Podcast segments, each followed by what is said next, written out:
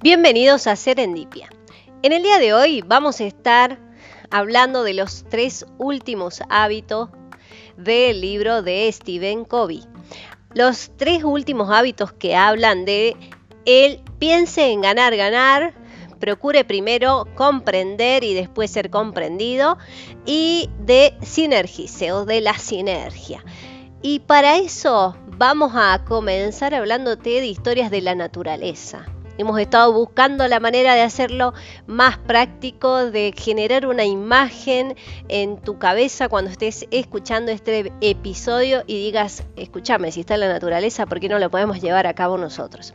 Así que vamos a ver cómo sale, ¿eh? lo hemos leído bastante, hemos tratado de, de focalizar en lo más importante de estos tres últimos hábitos. ¿Sí? El, séptimo, porque acá vamos a ver de el tercero al seis, ¿sí? del tercero al sexto, pero el último hábito fue el que ya lo trabajamos, que es el de afile la sierra. ¿sí? Ese fue uno de los primeros que trabajamos, pues nos parecía importantísimo el pensar en uno mismo, en el bienestar de tu cuerpo, en el bienestar de tu salud, en el bienestar de tu alma, de, de todo eso para poder realmente llevar a cabo todo el resto de los hábitos, ¿no? eh, Kobe lo hace al finalizar el libro. Nosotros arrancamos con ese episodio, este libro, y de ahí fuimos como desmenuzando cada uno de eh, los hábitos más importantes de las personas altamente o de la gente altamente efectiva. Los siete hábitos de las personas o de la gente altamente efectiva, ¿no? En el primero vimos cómo era ser proactivo, después vimos empiece con un fin en mente, primero lo primero sería el tercero, y ahora vamos a ver estos tres últimos. Y para eso te quiero contar cómo viven las hormigas. ¿sí? Y esto lo sacamos de la eh, revista de negocios de Harvard, ¿sí? que a través de el fundador de de la institución eh, de, tecnología, nos dice cómo podemos aprender las lecciones de las hormigas para llevar a cabo proyectos. observando un grupo de, ellas, dice que cuando uno encuentra comida, cuando uno encuentra comida, las otras van directamente a ayudarle a llevarla a casa. Y si una se lesiona, todas se juntan para evacuarla y luego vuelven a sus labores como si nada hubiera pasado no veía supervisión alguna, pero cumplían con las labores impresionantes, ¿sí? De esa manera, esa conexión, eh, como mover piezas de comida hasta 30 veces más de su tamaño y todas aparentemente coordinadas.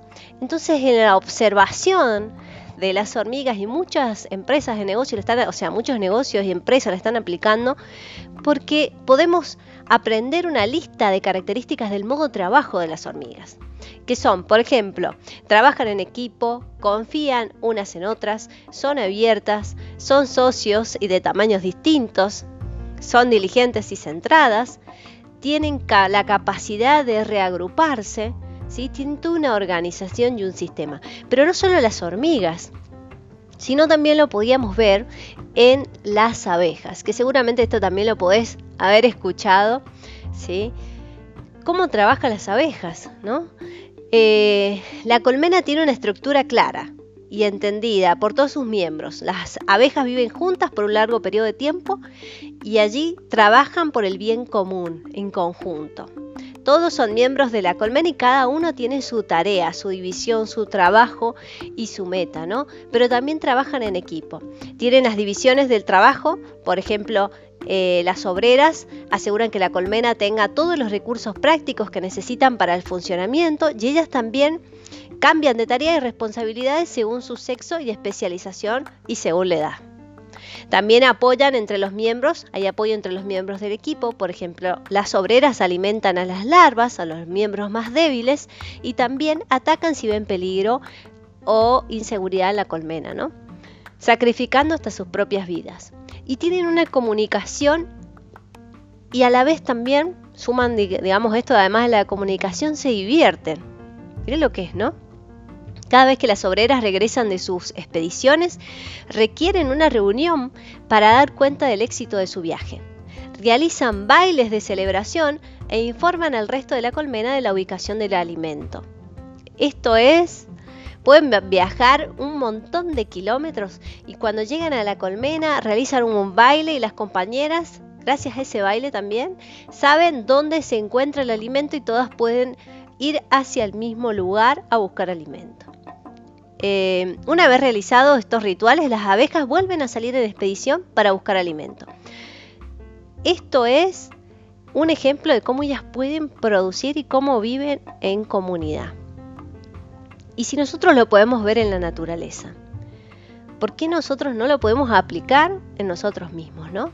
Y pensando en esto, pensando en ejemplos de la naturaleza, se nos ocurrió para ir desmenuzando cada uno de los hábitos que nos están faltando.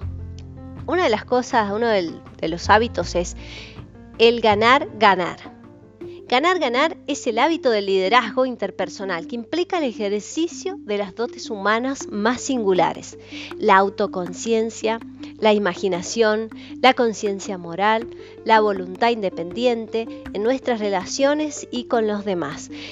Es pensar en esto, no solo ganar yo, sino que el que está al lado mío también gane.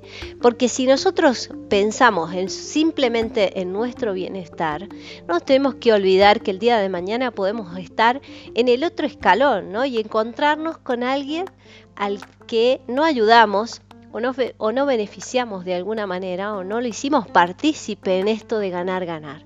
Y el otro salió perdiendo. Y quizás llegue un momento de nuestra vida donde necesitemos el que salió perdiendo, ¿no? Entonces es importante pensar en el ganar-ganar y pensarlo en todas eh, las, las, fases de nuestra vida, ¿no? Y en todo lo que implementamos. El de, por ejemplo, estudiar con un compañero, si él tiene más claro matemática y yo no sé filosofía, por ejemplo, y bueno, compartamos resúmenes, juntémonos a charlar, pero que los dos aprobemos, ¿sí?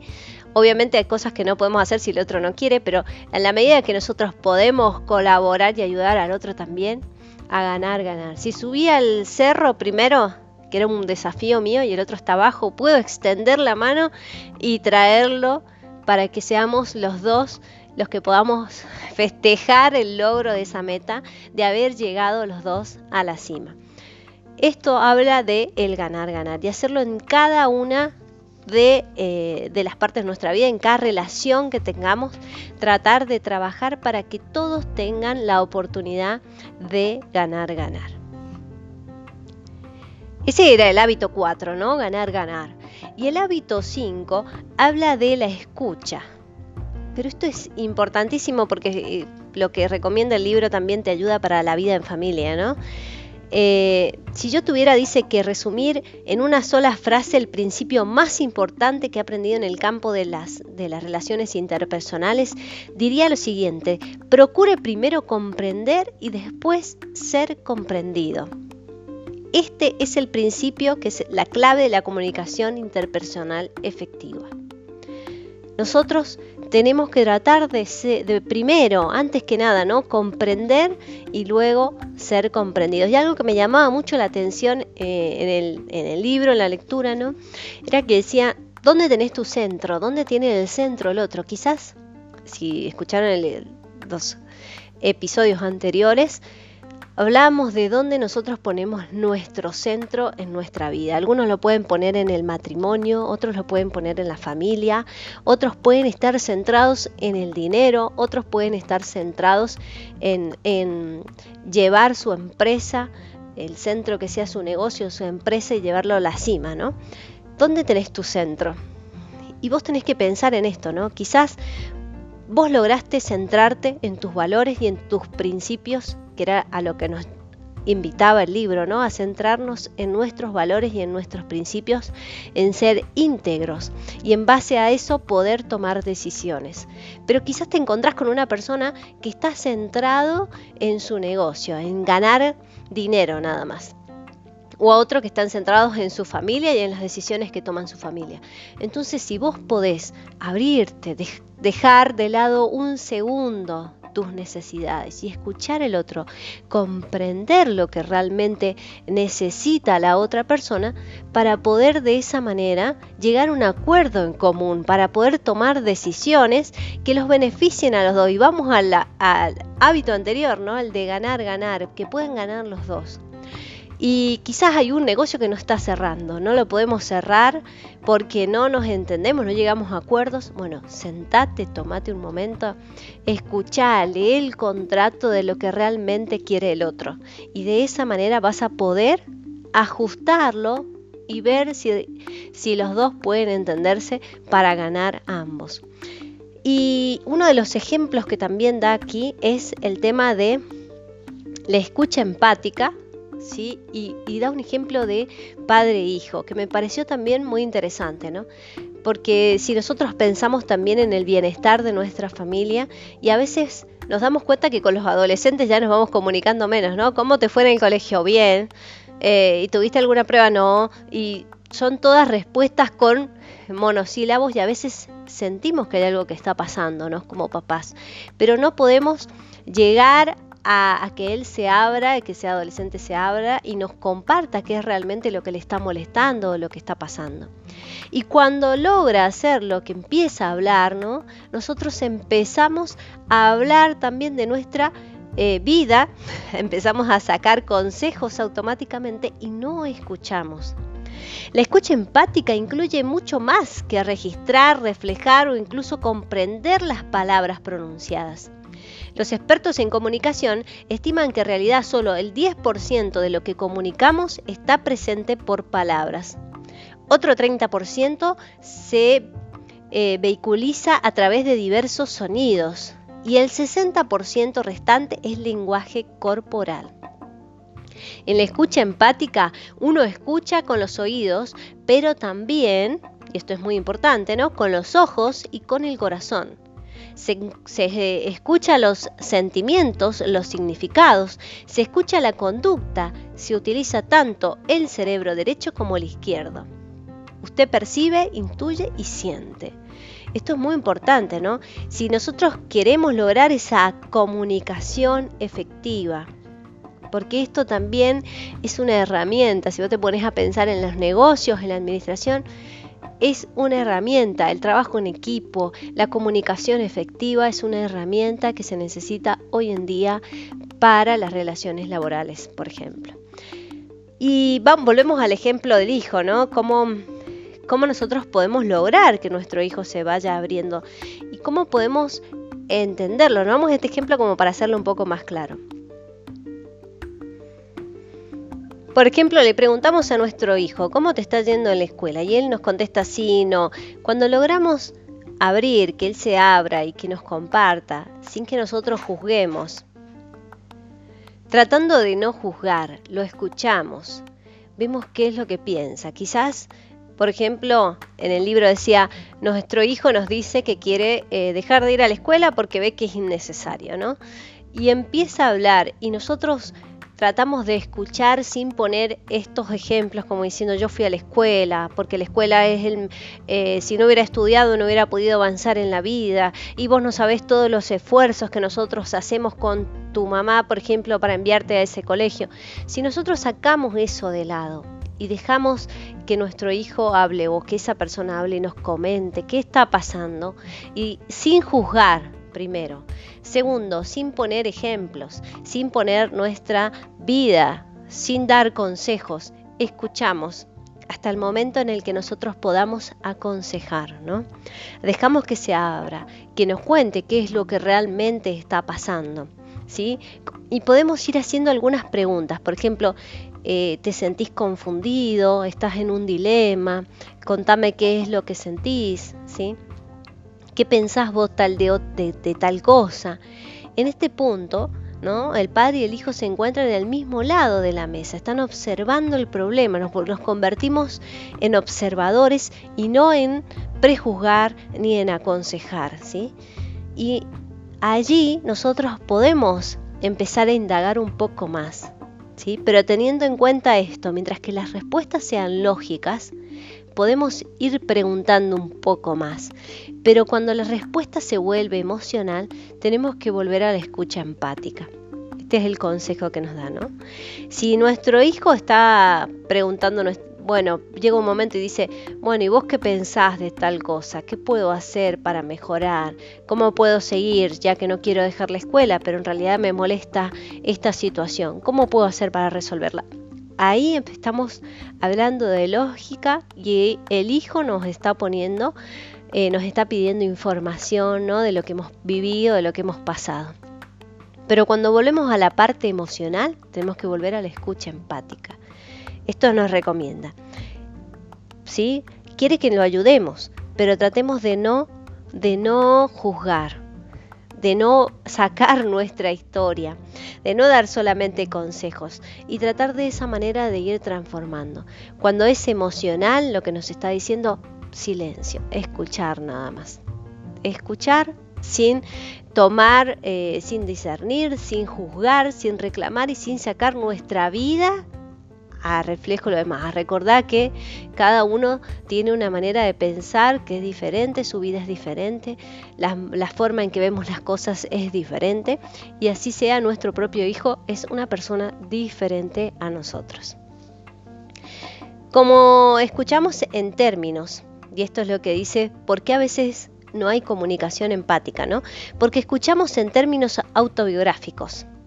Tendemos a responder de uno de estos cuatro modos, ¿sí? Con una evaluación. ¿Estamos de acuerdo o estamos o disentimos? Por ejemplo, estamos escuchando algo que nos están comentando y decimos, bueno, yo estoy de acuerdo, no estoy de acuerdo, empezamos a evaluar la situación. La segunda sería con un sondeo. Formulamos preguntas partiendo de nuestro propio marco de referencia. ¿Sí? Empezamos a, hacer algunas preguntas. La tercera sería con un consejo. En base a nuestra experiencia decimos, mira, yo seguiría en la escuela porque, porque si no, no nos educamos o no estudiamos no vamos a avanzar y empezamos a dar todo un sermón y consejos detrás. Después tenemos eh, con la interpretación que sería la cuarta. Tratamos de descifrar a alguien, de explicarnos motivos, su conducta sobre la base de sus propios motivos y conductas. O sea que nosotros respondemos en base a nuestra, nuestra biografía, ¿no? Escuchamos al otro y no escuchamos con esa escucha empática teniendo en cuenta eh, los movimientos, sus emociones, la gesticulación, eh, la forma de respirar, los sonidos, los, el aumento de la voz o la disminución de la voz. No tendemos a escuchar con eso, sino que escuchamos básicamente las palabras y en base a eso empezamos a poner nuestros propios consejos, a evaluar la situación, a juzgar incluso a la otra persona y de esa manera la otra persona no se siente escuchado, no se siente acompañado en la situación. Entonces nos invita a, abrirnos, a tratar de buscar esa escucha empática, a ponernos en los zapatos del otro para saber lo que realmente el otro está pasando y no a aconsejar simplemente o a reclamar o a prejuzgar o a evaluar. A escuchar primero, entender antes de ser entendido. Y te invita a aplicar esto en todas las situaciones de tu vida. Tenerlo en cuenta en un empleado, tener en cuenta en una empresa con la que estás haciendo negociaciones, eh, tenerlo en cuenta con tu familia, con tu pareja, ¿sí? que a veces con la pareja y eso que nos conocemos, por ejemplo, llevamos muchos años de casado, igual podemos tener diferencias y podemos tener hasta centros distintos. Vamos al último ahora, que nos invita a la sinergia, que es el sexto principio, el sexto hábito, ¿no? Principio de cooperación creativa. Nos invita a la sinergia, que es la actividad superior de la vida la verdadera puesta a prueba y manifestación de todos los otros hábitos reunidos. La sinergia es la esencia del liderazgo transformador, es la esencia de la paternidad transformadora, cataliza, unifica y libera las más grandes energías del interior de la persona. Todos los hábitos que hemos examinado nos preparan para crear el milagro de la sinergia. Entonces, ¿qué es la sinergia?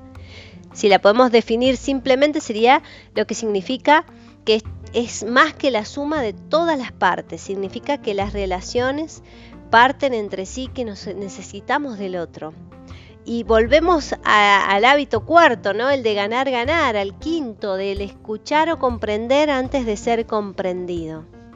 Se empieza con la creencia de que las partes implicadas eh, obtendrán más comprensión y de que el estímulo de ese aprendizaje y esa comprensión creará a su vez un impulso hacia una mayor comprensión, aprendizaje y desarrollo.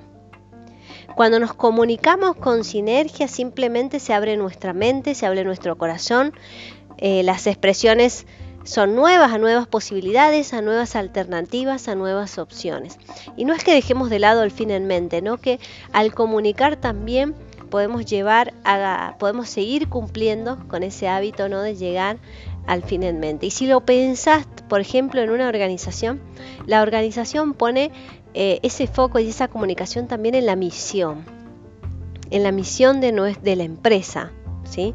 Cuando nombran la misión de la empresa, por ejemplo, eh, nuestra misión es dar poder a las personas y organizaciones para aumentar significativamente su capacidad de rendimiento en el logro de fines. ¿sí?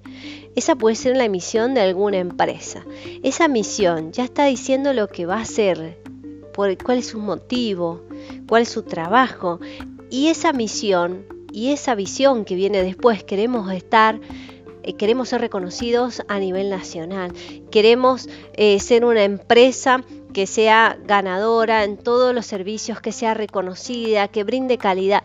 Cuando una empresa dice la misión y después comunica la visión.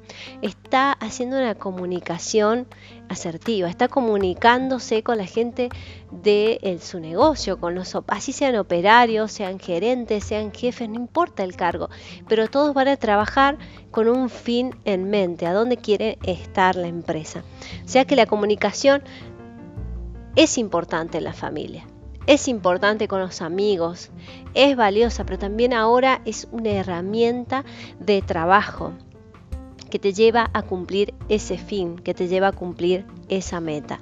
Entonces, acá lo podíamos ver en las hormigas, lo podíamos ver en las abejas, esa comunicación, el acompañarnos, el ganar, ganar, la organización, Eh, la división del trabajo, si lo vemos en una empresa, el apoyo entre los miembros del equipo, si lo vemos en una familia también, el apoyo de la familia, el apoyo de todos los miembros del equipo, eh, la comunicación, tratar de decir lo que nosotros necesitamos, de a dónde queremos llegar.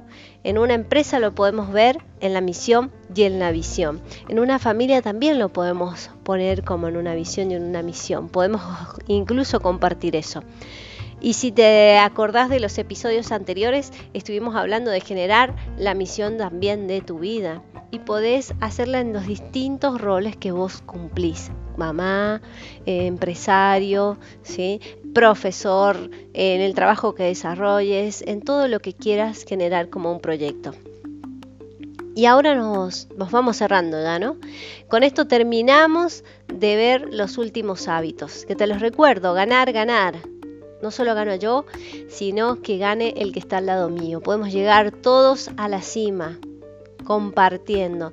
El comprender y ser eh, comprender antes de ser comprendido, entendido, el escuchar, esa escucha empática, que es otra herramienta tan valorada por las empresas en el día de hoy, pero también lo podemos aplicar a nuestra familia, a nuestros amigos, a los que tenemos alrededor. La otra, la sinergia, ponernos también en los zapatos del otro, entender al otro para poder seguir cumpliendo con todos estos hábitos. Y pasamos de la dependencia, de ser una persona dependiente, pasamos a ser proactivos, luego empezamos con el fin en mente, luego pudimos organizarnos, poner lo primero lo primero y pasamos a ser independientes. Pero toda independencia también necesita de una interdependencia. Por eso son tan importantes los hábitos que estamos trabajando en este episodio. El ganar, ganar, el procurar primero comprender y después ser comprendido y el de la sinergia. Sinergia es muy importante. ¿sí? Lo vimos en estos animalitos en la naturaleza, está la naturaleza, ¿cómo no lo podemos aplicar nosotros también? Tomemos como ejemplo a las hormigas, tomemos como ejemplo a las abejas y tratemos de entender su forma de trabajar para poder hacerlo nosotros. Así que espero que estos hábitos hayan sido bien comprendidos, que pongas en práctica esto y que sigas estudiando y que sigas buscando y que sigas informándote, porque estas también son herramientas para las empresas que son muy importantes. Seguimos en el descubrimiento, ¿no? Seguimos en la investigación. Así que nos estaremos encontrando en un nuevo episodio. Damos final a este hermoso libro, ¿sí? que esperamos que, que si lo puedes comprar y lo puedes leer por vos mismo y puedes sacar muchas más conclusiones que, que te puedan llevar a ser cada día un poco mejor. Nos despedimos entonces de Serendipia en búsqueda de un hallazgo inesperado.